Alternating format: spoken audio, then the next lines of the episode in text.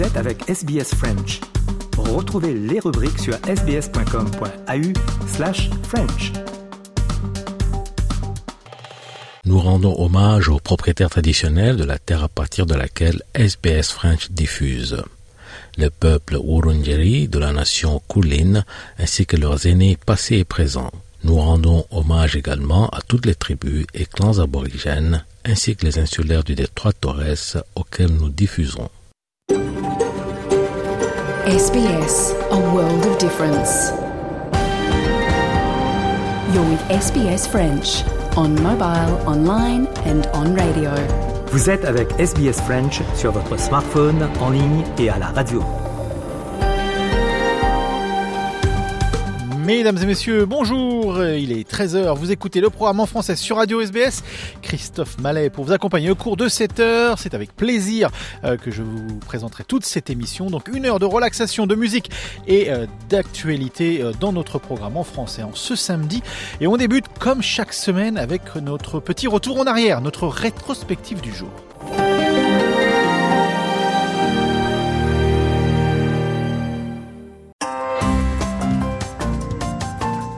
SBS en français est disponible quand vous le souhaitez. Écoutez nos rubriques à travers nos podcasts sur votre tablette ou votre mobile gratuitement sur sbs.com.au slash French ou téléchargez l'application SBS Radio.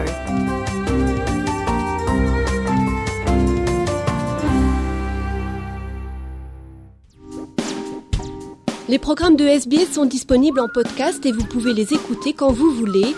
Pour s'inscrire ou télécharger, www.sbs.com.au/french.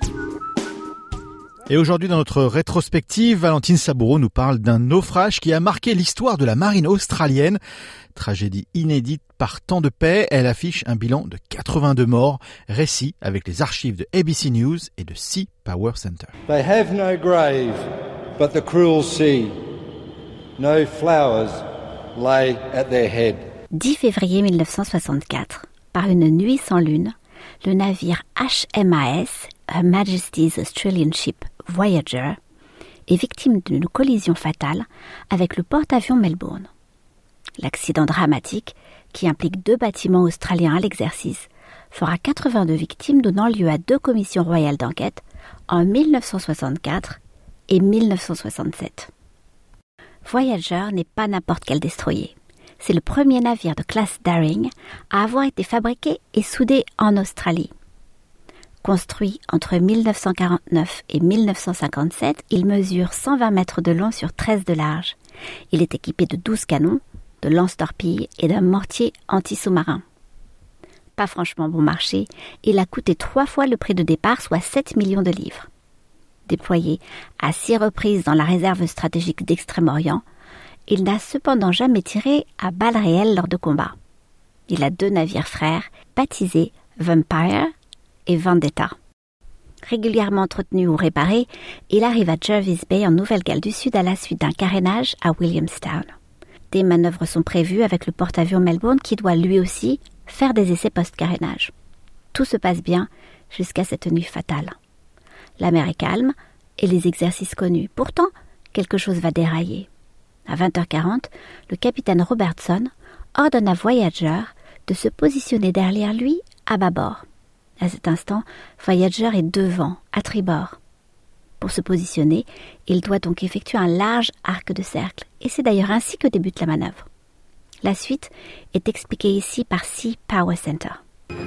As though confused and disoriented in the darkness, the destroyer would inexplicably reverse course, come about, and proceed directly into the path of the oncoming giant. And at 8:56 p.m., the two ships were in collision. Heeled over, Voyager was pushed laterally for a few seconds before the immense forces broke her in two. Alors que la section avant coule en 10 minutes, l'arrière mettra plusieurs heures avant de disparaître. Prévenu, le quartier général de la marine à Sydney dépêche bateaux et hélicoptères pour tenter de sauver les marins. Beaucoup sont blessés, choqués. Sur 314 membres d'équipage, 82 ne reviendront pas, piégés dans le navire et par les flots ou blessés par l'impact. C'est le pire accident de la marine australienne, partant de paix. Une première enquête royale est diligentée, mais ses conclusions, sujettes à caution et critiquées, entraînent la mise en place d'une deuxième qui ne lèvera pas le mystère pour autant. Mauvaise communication, visibilité gênée par une nuit sans étoiles, suspicion d'ivresse. Des pistes sont évoquées sans certitude, sachant que des témoins clés manquent à l'appel, notamment le capitaine de Voyager, décédé lors du naufrage. La tragédie sera malgré tout à l'origine de nombreux changements au sein de la Royal Australian Navy. Procédures, sécurité et formation vont ainsi évoluer. Mais cela aura mis le temps. Après le naufrage, les survivants traumatisés n'ont eu droit qu'à une semaine de congé avant d'être renvoyés en mission sans suivi psychologique. Len Price se souvient sur ABC lors du 50e anniversaire de la catastrophe.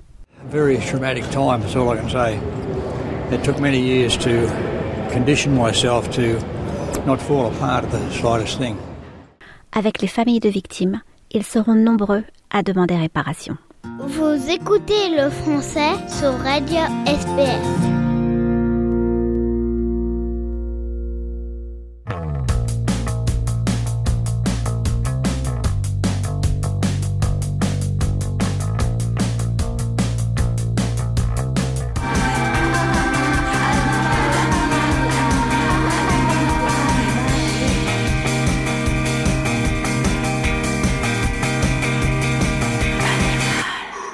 C'était Gilles Caplan qui revient sur le devant de la scène avec cette chanson Animal, Animal.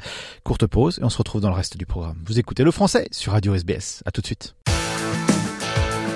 Vous êtes passionné de films? SBS On Demand a des centaines de films disponibles, visionnables à n'importe quel moment. Pour le meilleur des films dramatiques, des documentaires, des films d'horreur, des comédies et des films d'amour, allez sur sbs.com.au slash on demand. Vous êtes avec SBS French. Retrouvez les rubriques sur sbs.com.au slash French. Vous écoutez le français sur Radio SBS. Eh bien aujourd'hui on va parler euh, du Petit Prince avec euh, Jean-Marc euh, Prost. Alors Prost déjà c'est un nom suisse? Tout à fait, c'est un nom suisse. Ça signifie en, en français le, le, prévôt, c'est Probst. Voilà. Probst, d'accord. on va parler du Petit Prince. Alors avant qu'on parle de vous, pourquoi le Petit Prince c'est tellement une œuvre iconique encore de nos jours? Alors ça c'est une question importante que beaucoup de gens se, se posent. J'y ai apporté une réponse peut-être pas définitive, mais en, cinq points. Le premier point, c'est que le petit prince est à même de donner du réconfort. Je suis euh, très souvent en contact avec des gens qui ont, ont aimé ce livre parce qu'ils l'ont lu dans des périodes de leur vie où ils étaient euh, ils avaient besoin de messages d'espoir euh, suite à un divorce, la perte d'un être cher, enfin une situation difficile. Et le petit prince a cette vertu qu'il est capable de donner du réconfort. J'ai aussi identifié un second groupe de personnes qui aiment ce livre, c'est ceux qui sont en quête euh, de choses plus spirituelles, qui se posent des questions qu'on se pose tous une fois ou l'autre. Pourquoi sommes-nous ici? Que se passe-t-il après les morts?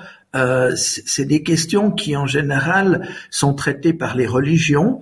Or, tout le monde euh, ne se reconnaît pas dans, dans, les religions et ceux qui cherchent des réponses euh, ou des esquisses de réponses à ces questions existentielles et spirituelles les trouvent parfois dans le Petit Prince.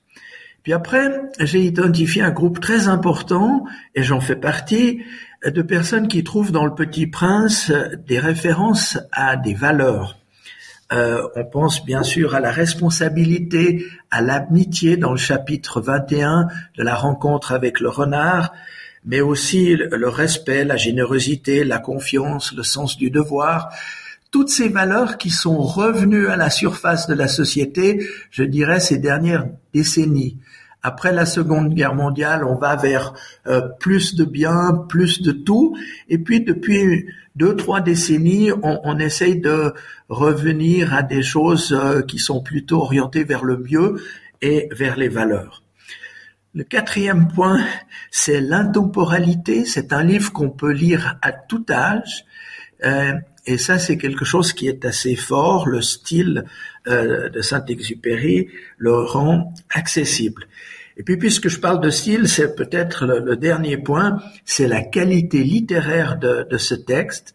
C'est un texte qui est plaisant à lire. Le manuscrit de Saint-Exupéry est beaucoup travaillé, ce qui fait qu'il n'a laissé que l'essentiel euh, dans son livre. Ah oui, et le reste c'est de l'imagination totale. Euh, on vous parle aujourd'hui, euh, Monsieur Prost, parce que vous êtes le collectionneur ultime du Petit Prince. J'ai cru comprendre que euh, je vais vous laisser l'honneur de me dire à combien d'éditions du Petit Prince vous avez avec vous. Alors aujourd'hui, on compte 540 traductions et, et, ma collection, qui compte plus de 9000 ouvrages et documents, contient entre autres 6700 éditions du Petit Prince, des éditions qui contiennent le texte intégral dans toutes ces différentes langues.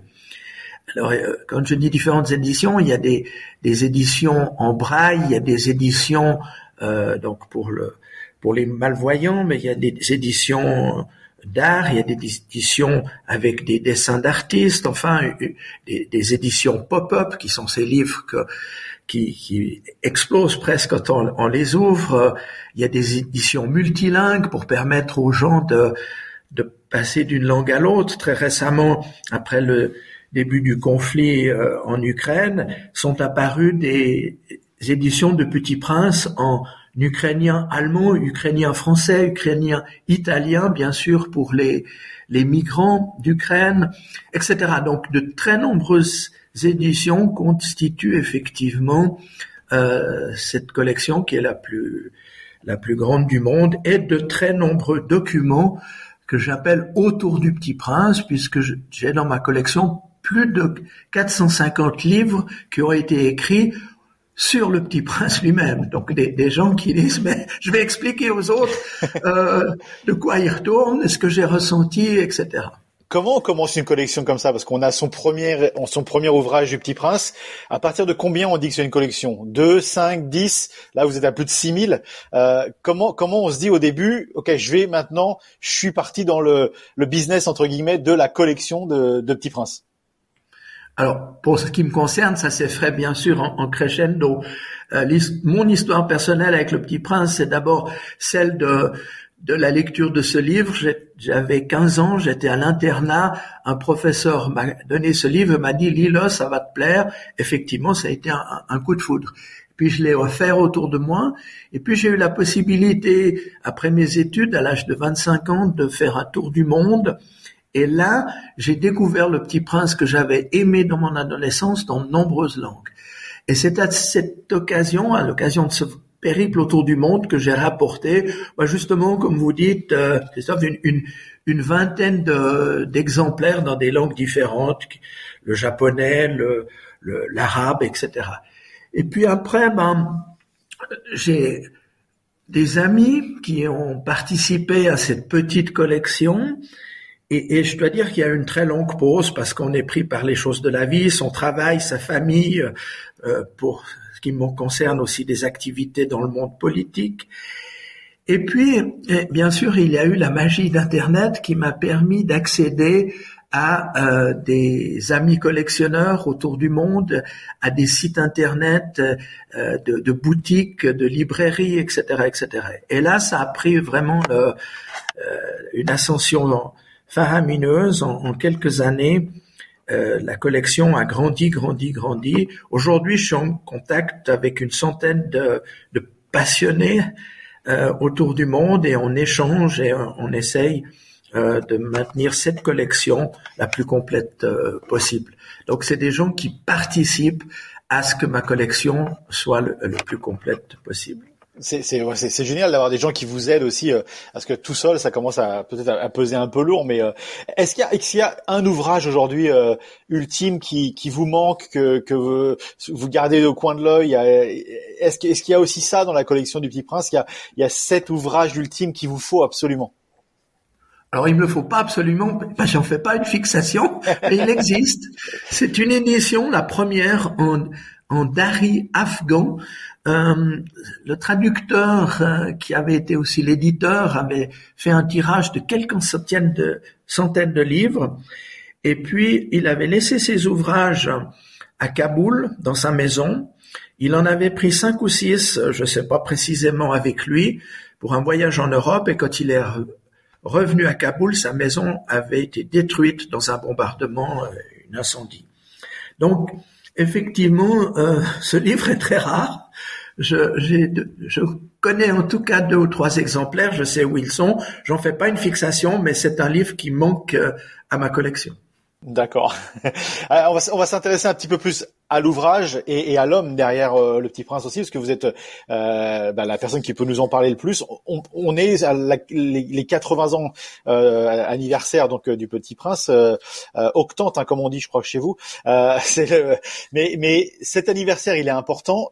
Qu'est-ce qui fait qu'aujourd'hui l'œuvre de, de Saint-Exupéry soit encore vraiment euh, au goût du jour? Alors, il y a un travail extraordinaire qui est fait par la succession Saint-Exupéry, euh, qui, n'est pas une succession euh, directe, puisque Saint-Exupéry, qui s'était marié avec Consuelo Succinct, une artiste salvadorienne, Saint-Exupéry avait 31 ans déjà quand il se, se marie, ils n'ont pas eu d'enfant.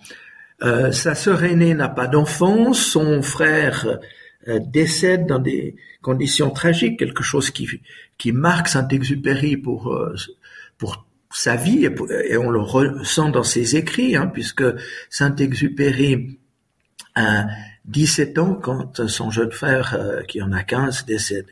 Et puis, il a encore deux sœurs, une, une trois en tout, une autre qui, qui n'a pas d'enfant, et puis euh, une sœur euh, cadette qui épouse un daguet euh, du, village d'Aguet au sud de la France, et ils ont quatre enfants, dont un vit encore et il a été le, neveu de, de Saint-Ex. Donc, il, a une succession dont Olivier Daguet, qui est le président de la Fondation Saint-Exupéry pour la jeunesse et de la succession Saint-Exupéry.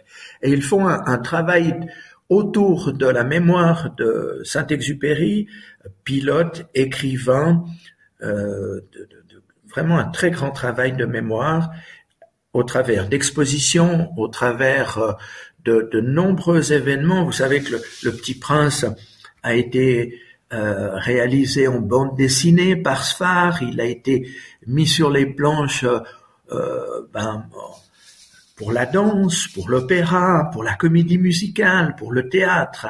Il y a des, des pièces autour de, de Saint-Exupéry, de sa vie, mais aussi du Petit Prince. Chaque année, euh, il y en a, je dirais, plusieurs dizaines autour du monde qui voient le jour. Les programmes de SBS sont disponibles en podcast et vous pouvez les écouter quand vous voulez. Pour s'inscrire ou télécharger, www.sbs.com.au/french.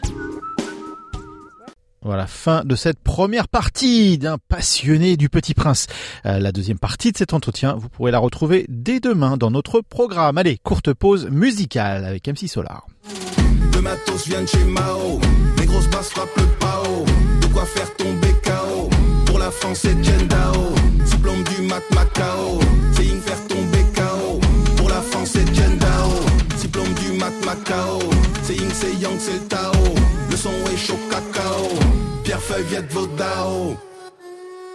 C'était MC Solar et sa toute dernière chanson, Pierre Feuille. Allez, courte pause et on se retrouve dans le reste du programme. Vous écoutez le français sur Radio SBS. Vous êtes avec SBS French. Retrouvez les rubriques sur sbs.com.au French.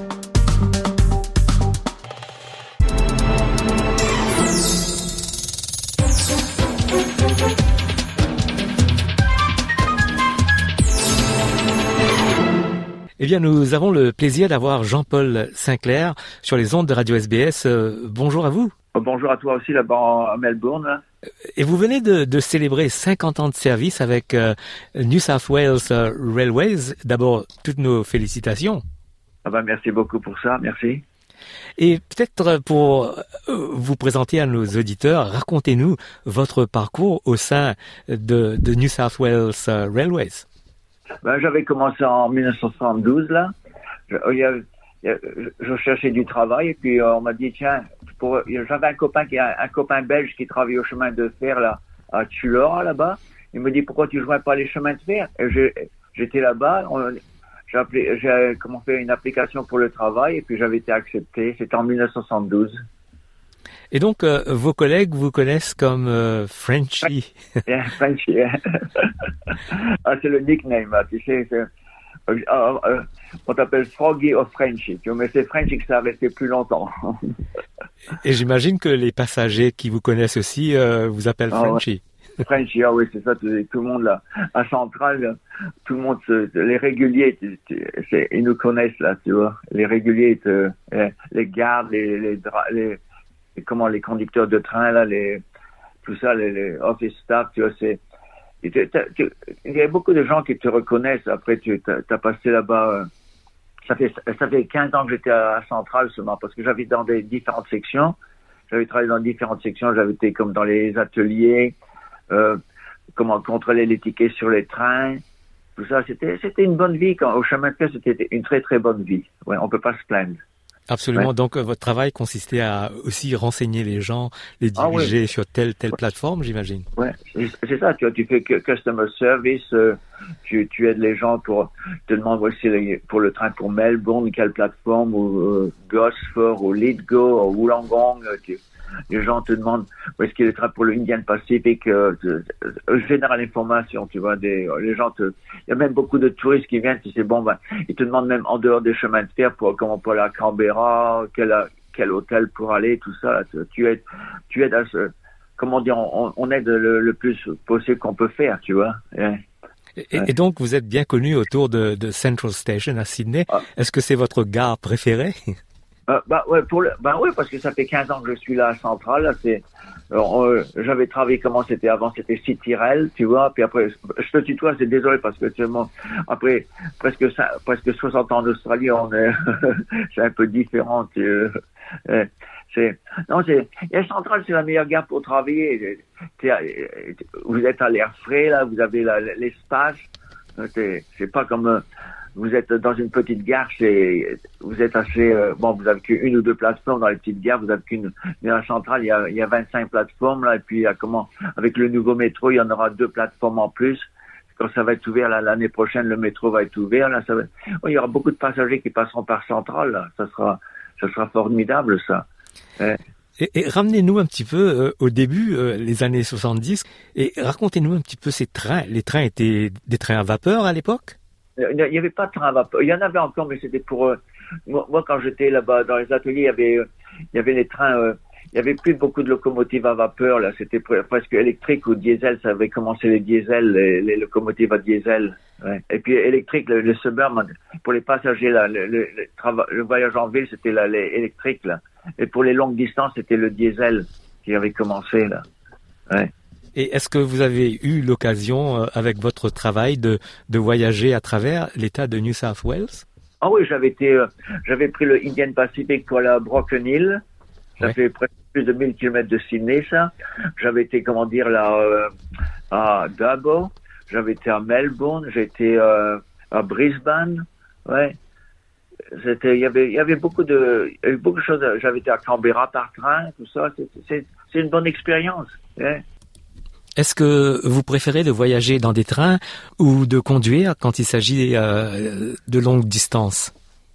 J'aime bien conduire les longues distances. Si, je parle mais en disant que si je devais faire mes vacances, euh, parce que tu as besoin d'une voiture quand même pour voyager en Australie, c'est grand. Hein, Mais je préfère le train parce que tu es relax. Tu prends le train, tu te relaxes. C'est relaxant le train. Il n'y a pas de problème pour ça. Le train, c'est le plus relaxant. Relaxing, comment dire, je sais pas, repo- reposer là dans le train. Tu, Oui, c'est reposant. Vous pouvez voir euh, la campagne. Vous la pouvez... campagne et la scenerie, comme on dit, la campagne, tu, et puis euh, tu peux tu peux dormir si tu es un peu fatigué, tu peux dormir, mais en voiture tu peux pas dormir. Jean-Paul, racontez-nous votre arrivée en Australie. Pourquoi est-ce que vous avez choisi de venir en Australie? Le Canada, c'était trop froid. J'avais un copain qui était parti au Canada, et puis après quelques mois, il était revenu parce qu'il faisait trop froid là-bas. Alors j'ai dit, tiens, l'Australie, ça sera meilleur, ça sera, ça sera bon, l'Australie. Ouais. Et je suis resté ici, là.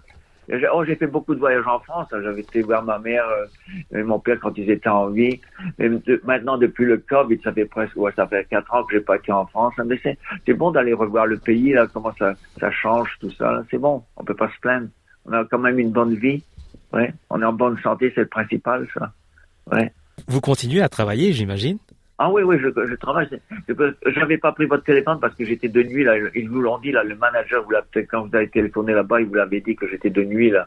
Oui. Et parce qu'il faut, on fait les, on fait quand même les postes. C'est pas quand, au- quand- comme le, le trafic, vous faites le matin, l'après-midi et le soir. Alors faut, faut rester là parce que vous avez encore les trains qui courent, qui roulent dans la nuit là. Le, qui vont à Lithgow, qui vont à la euh, Wollongong, Bombaderi, qui vont à Newcastle là-bas. Vous avez encore les trains qui, qui, qui, qui marchent, qui travaillent dans la nuit. Ah, c'est 24 heures sur 24 là. Vous travaillez là. Ouais. Est-ce que vous envisagez de prendre la retraite à un moment? Oh bah, on verra bien là. On verra bien comment la santé va, hein, parce que bon bah si la santé, euh, c'est comme partout. C'est vous pouvez rester au euh, travailler jusqu'à temps que vous passez le- la visite médicale, mais si vous de- si vous devenez euh, malade, ben vous, vous, vous arrêtez de travailler et puis c'est tout. C'est ça sera malheureux, mais c'est comme ça la vie. hein, On peut rien y faire. Hein. Ouais. Ouais. et, et vous avez, j'imagine, des passe-temps euh, à côté du travail? Ah ben, euh, je, prends mon chien pour au marché. Le matin, quand je reviens de nuit, quand j'ai fini ma travail de nuit, je prends mon chien pour se promener dans le, en, en, en- en- où est-ce qu'on habite là, en Eastern Suburb là. On se promène là. Je reviens après. et- et le le chien mange et puis moi je vais dormir et puis je me lève vers une heure de l'après-midi, une heure et demie de l'après-midi et puis je reprends le chien pour se promener et puis euh, oh, ben, je fais un peu de sport, je marche beaucoup, je fais des, des exercices pour euh, pour comment garder la la fitness comme on dit là, je, euh, pour être fit là. Hein. Hein. Non, c'est une bonne vie, ça, c'est relaxant ici en Australie comme euh, vous pouvez le voir, tout le monde là. Je rencontre beaucoup de Français qui, qui aiment bien le, qui aiment bien le, le surfing, tout ça. Là. Moi, je nageais auparavant, mais maintenant j'ai arrêté de nager. Et puisque vous, vous parliez de, de votre chien, est-ce que en Nouvelle-Galles du Sud, on a le droit euh, d'emmener les chiens, les chats euh, dans les trains? Ben, vous avez, si vous avez le companion dog, vous, comment ils appellent ça, le companion dog, vous avez un permis, vous pouvez prendre le chien, là. Mais les chiens, pour les, ceux qui sont, le- qui n'ont pas de vision, ils peuvent prendre le, le, le- leur euh, guide, guide dog, ils peuvent prendre ça sur les trains, c'est, ça, c'est autorisé euh, dans le monde entier, ça. Le guide dog, c'est, hein, hein. Mais il y en a des gens qui prennent leur, leur chat dans une, dans un box, là, dans une boîte, là, qui transportent. Bon. Et, et le chien qui, si vous avez comme le companion euh, dog, là, qu'ils appellent ça, vous avez un permis, ben, le chien tra- voyage avec vous, là. et vous avez- si jamais un contrôleur vous demande le, vous montrez le permis de, et le chien est accepté sur le train. Ouais. C'est comme ça, là. Ouais. Peut-être un petit message euh, aux gens qui nous écoutent, euh, ceux qui, qui, qui, qui passent par Central Station. Qu'est-ce que vous aimeriez le- leur dire? Ouais, qui, qui passent un bon temps à Sydney, si jamais ils viennent à Sydney ou tout ça, qui passent un bon temps et puis, euh, comment dire, rester en bonne santé et puis voyager, comment, safe, comme on dit en anglais, know, take care of yourself. Jean-Paul Sinclair, merci d'être intervenu sur les ondes de Radio SBS et, et bonne continuation et félicitations encore pour euh, ces 50 ans de service avec euh, New South Wales euh, Railways.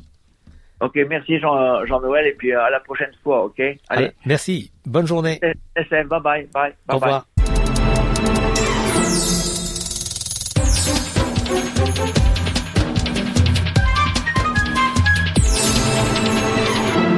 50 ans de service euh, donc en Australie pour Jean-Paul Sinclair. Courte pause, on se retrouve dans le reste du programme.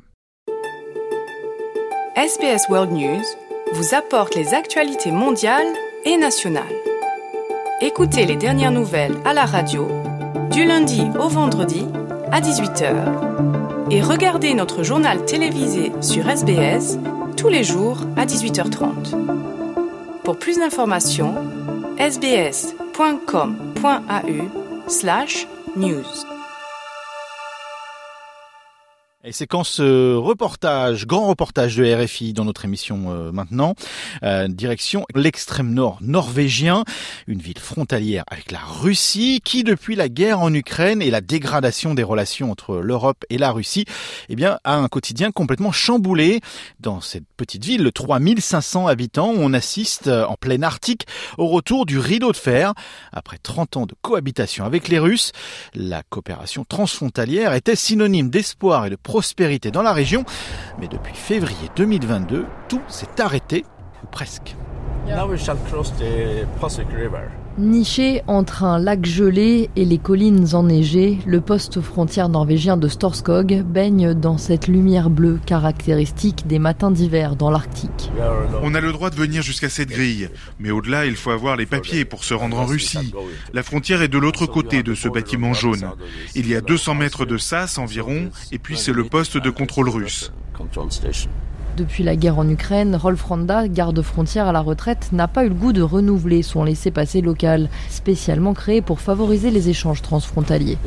Ces dernières années, quand la frontière était pratiquement ouverte, beaucoup de gens d'ici traversaient pour faire le plein d'essence ou réparer leur voiture. Les mécanorusses sont astucieux et moins chers.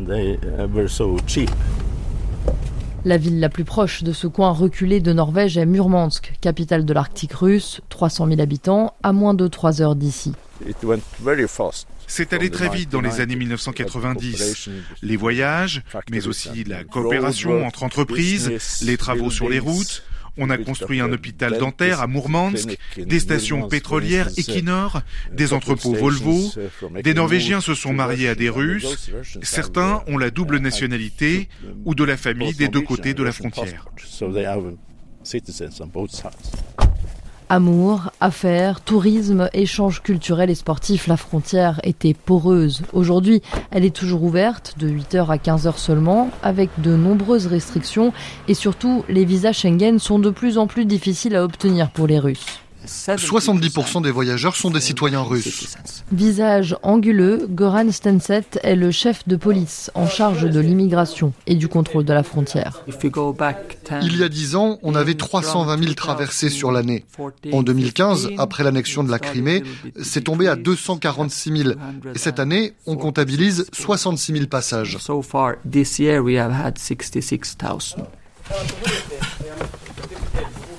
Une voiture immatriculée en Norvège s'arrête. La conductrice tend ses papiers. Elle a la double nationalité et va rendre visite à sa famille en Russie. C'est très triste. Les Norvégiens, les Russes, nous sommes amis depuis de nombreuses années. Tout est très soudain. On a lu dans le journal norvégien qu'en faisant leurs courses ici, les Russes sponsorisent la guerre. Expliquez-moi, c'est pour leur usage personnel. On est contre la guerre, comme tout le monde.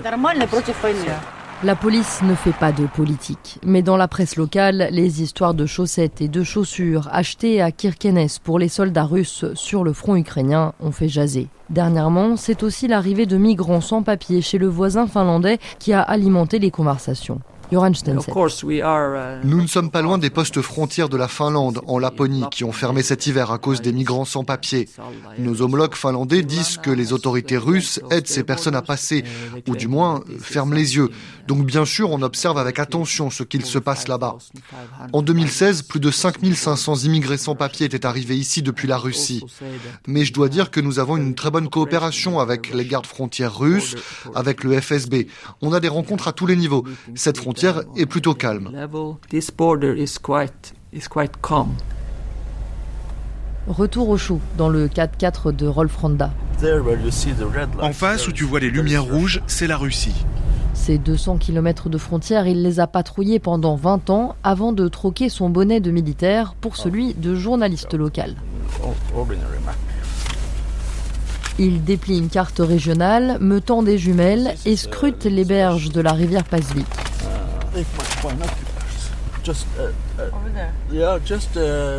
Là, à côté de la digue, il y a une église orthodoxe. Ah ouais, je la vois. Voilà une petite enclave russe sur la rive norvégienne. L'archevêque de Mourmansk, connu pour ses sorties nationalistes, est venu ici il y a quelques mois rappeler que l'État russe garantissait la protection de ces terres sacrées aussi loin et inhabitées soient-elles, avait-il précisé.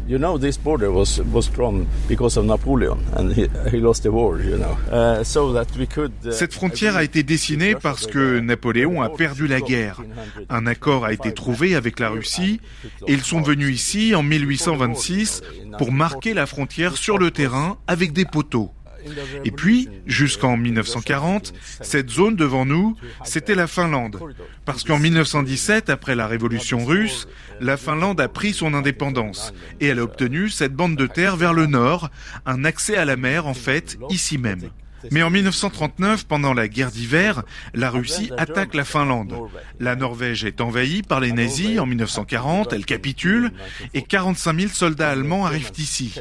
Avec les Finlandais comme alliés, les nazis attaquent la Russie par ce corridor.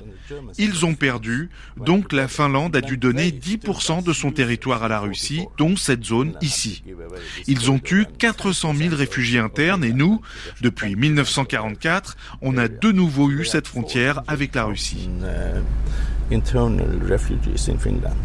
So after that, after 44, we have had the border again to Russia. Des piquets rouges plantés dans la glace matérialisent tous les 50 mètres cette frontière invisible sur cette rivière gelée d'un blanc immaculé. L'été, ce sont des bouées à ne surtout pas dépasser. Quand on pêche les truites, les poissons vont là où il y a le plus de courant, là où c'est le plus profond, c'est-à-dire pile poil sur la frontière. C'est embêtant. Faut faire gaffe. Voilà, une tour de garde russe.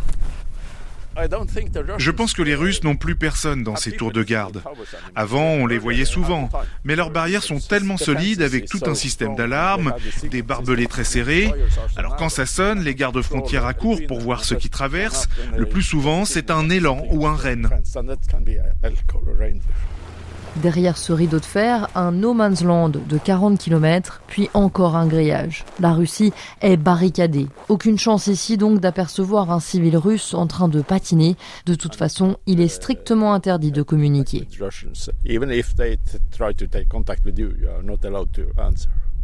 Ah, même pas un petit salut de la main, rien. Oh, non.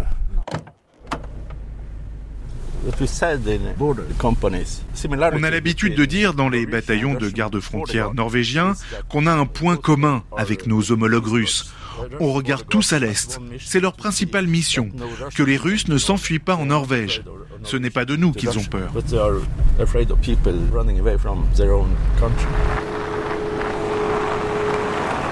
Il est 13h, la nuit tombe, la température affiche moins 15 degrés. À Kirkenes, bourgade frontalière bordée par deux fjords et une ancienne mine de fer, les commerces tournent au ralenti.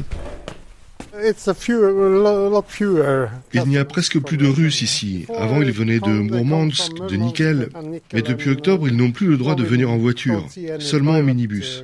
Forcément, ça a affecté l'économie locale. Tous les magasins avaient des clients russes.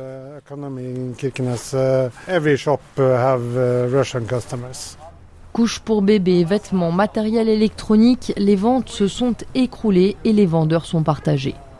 Les Russes ont peur que la frontière ferme complètement, même au bus.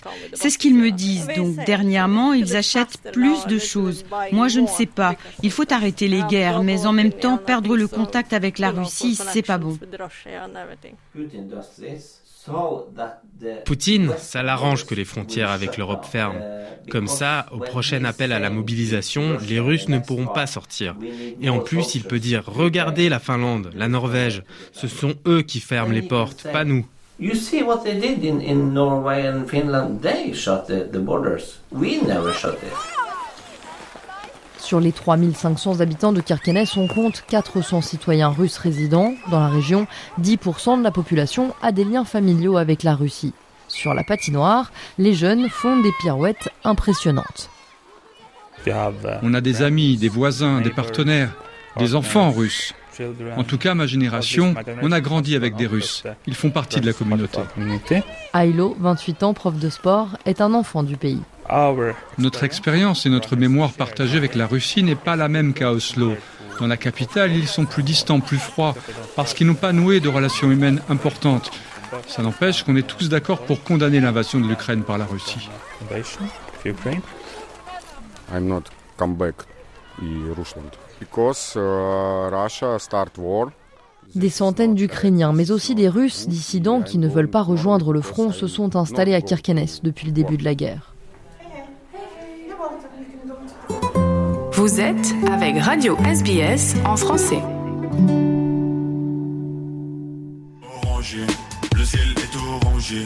Les feuilles tombent sur le sol, disons qu'elles sont rangées. Ça me fait penser à toi, toi,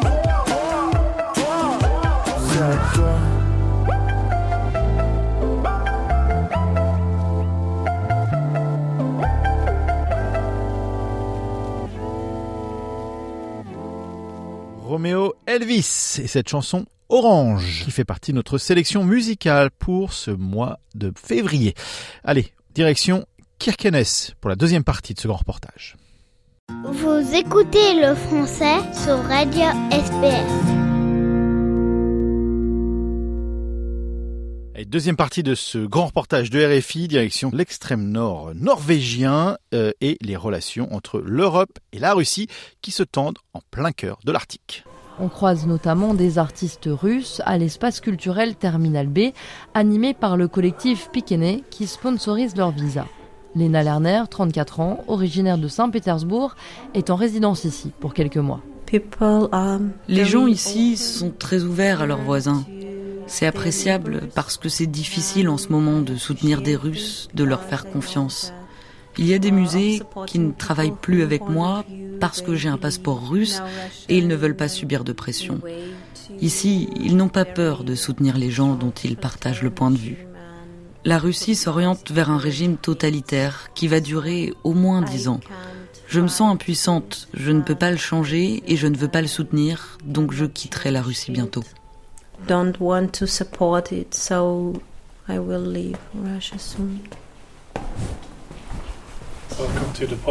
Sur le bureau de Thomas Nielsen trône une maquette de sous-marin nucléaire d'attaque. À l'intérieur, six petits verres et une bouteille vide.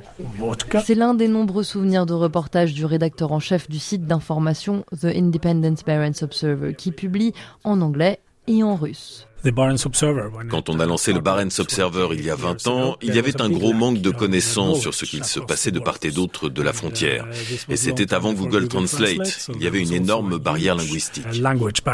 Avant d'être interdit de séjour en Russie en 2016, il avait l'habitude de se rendre très régulièrement dans l'oblast voisin, à Murmansk et Severomorsk, où est abritée la base de la puissante flotte du Nord, le cœur de la dissuasion nucléaire russe, à seulement 250 km de Kirkenes. La Russie, à côté de laquelle nous sommes aujourd'hui, est très différente d'il y a encore quelques années. Bien sûr, la guerre de la Russie contre l'Ukraine est terrible, mais la Russie elle-même est une espèce de film d'horreur au ralenti. La liberté d'expression et de la presse ont disparu, la société civile est mise en prison, les politiciens sont empoisonnés. C'est très triste pour nous de le constater, car nous avons grandi après la guerre froide. Quand on pensait que la Russie, la Norvège et les autres pays nordiques se rapprocheraient de plus en plus de manière démocratique avec l'économie de marché, le développement culturel, les amitiés. On est passé de l'espoir et la prospérité à la peur et l'obscurité. The Independent Barents Observer couvre la région arctique sur son site, sur Telegram, sur YouTube, crée des podcasts pour une audience russe. Objectif, contourner la censure, le mur informationnel. On sait qu'on est lu à l'intérieur de la Russie. Cet automne, on a reçu une lettre du procureur général de Russie qui nous rappelait que nous sommes bannis dans le pays. Il ne nous aurait pas envoyé ce message s'il ne savait pas qu'on a une audience en Russie. Et on voit que les médias régionaux russes nous citent aussi. Depuis la guerre en Ukraine, de nombreux journalistes russes ont quitté le pays. Quatre ont été embauchés ici pour un contrat de trois ans. Parmi eux, Denis Zagore. Ce n'est pas un vrai exil puisque personne en Russie ne m'a dit tu dois partir. Mais j'ai un peu peur d'y retourner. Avec ce que j'ai écrit, je risque la prison pendant huit ans. Et les gens s'en fichent de tout ça. La guerre, c'est loin. Et pour les Russes, c'est comme regarder une série télé.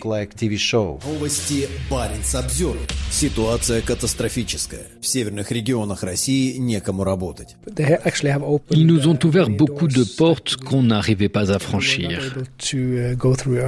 Atle Stalesen est journaliste et fondateur du Barents Observer. La Russie investit beaucoup en Arctique, sur des projets industriels, dans le transport, le pétrole, le gaz, le charbon même. C'est une région qui change de manière drastique et très rapide à cause du réchauffement climatique. Il y a la fonte du permafrost, de la glace.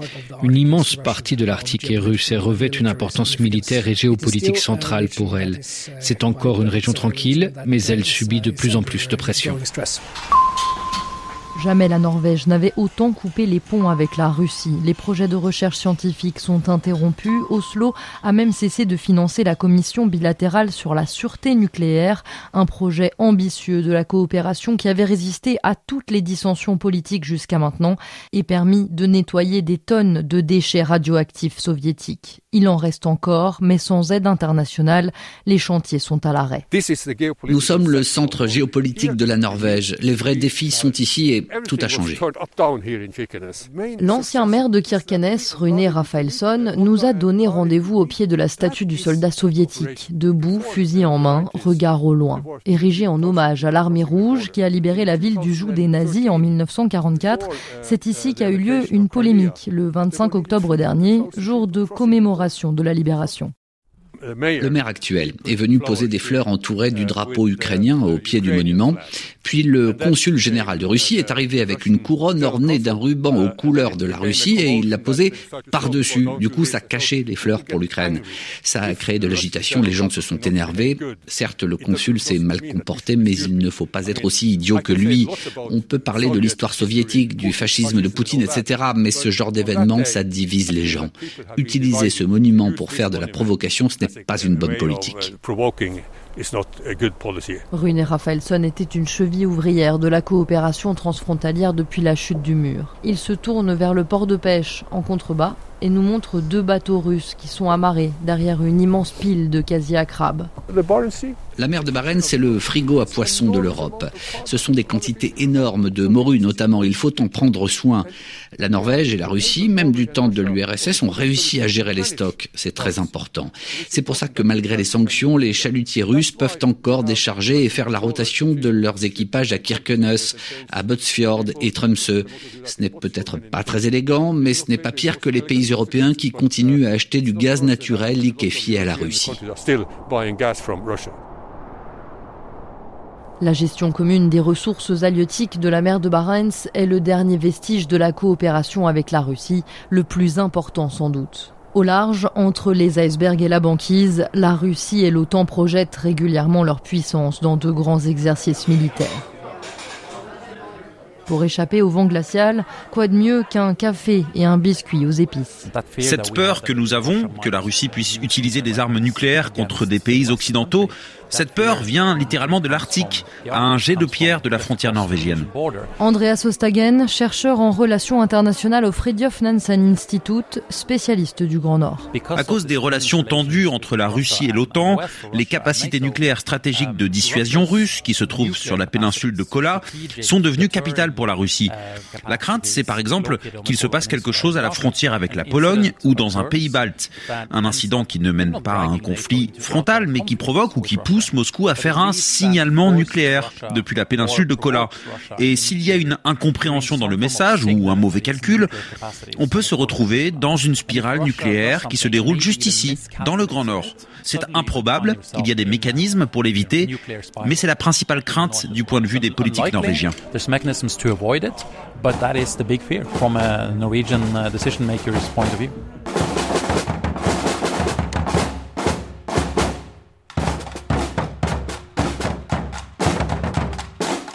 Si la Norvège craint le dérapage, elle soupçonne aussi Moscou de mener des opérations hybrides, des coupures de câbles sous-marins, des provocations, de l'espionnage. Une ambiance qui rappelle la guerre froide aux habitants de Kirkenes, ce laboratoire de la coopération Est-Ouest où la méfiance vis-à-vis du grand voisin est de retour avec un brin de tristesse.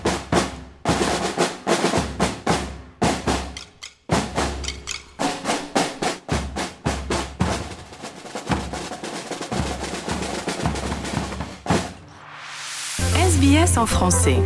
Partagez nos rubriques sur Facebook. Les programmes de SBS sont disponibles en podcast et vous pouvez les écouter quand vous voulez. Pour s'inscrire ou télécharger, www.sbs.com.au/french.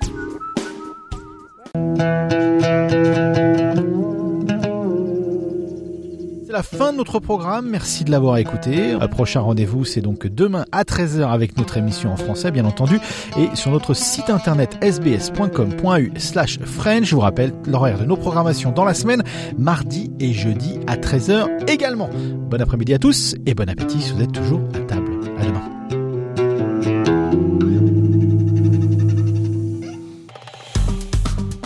Aimez, partagez, commentez. Suivez-nous sur facebook.com slash sbsfrench.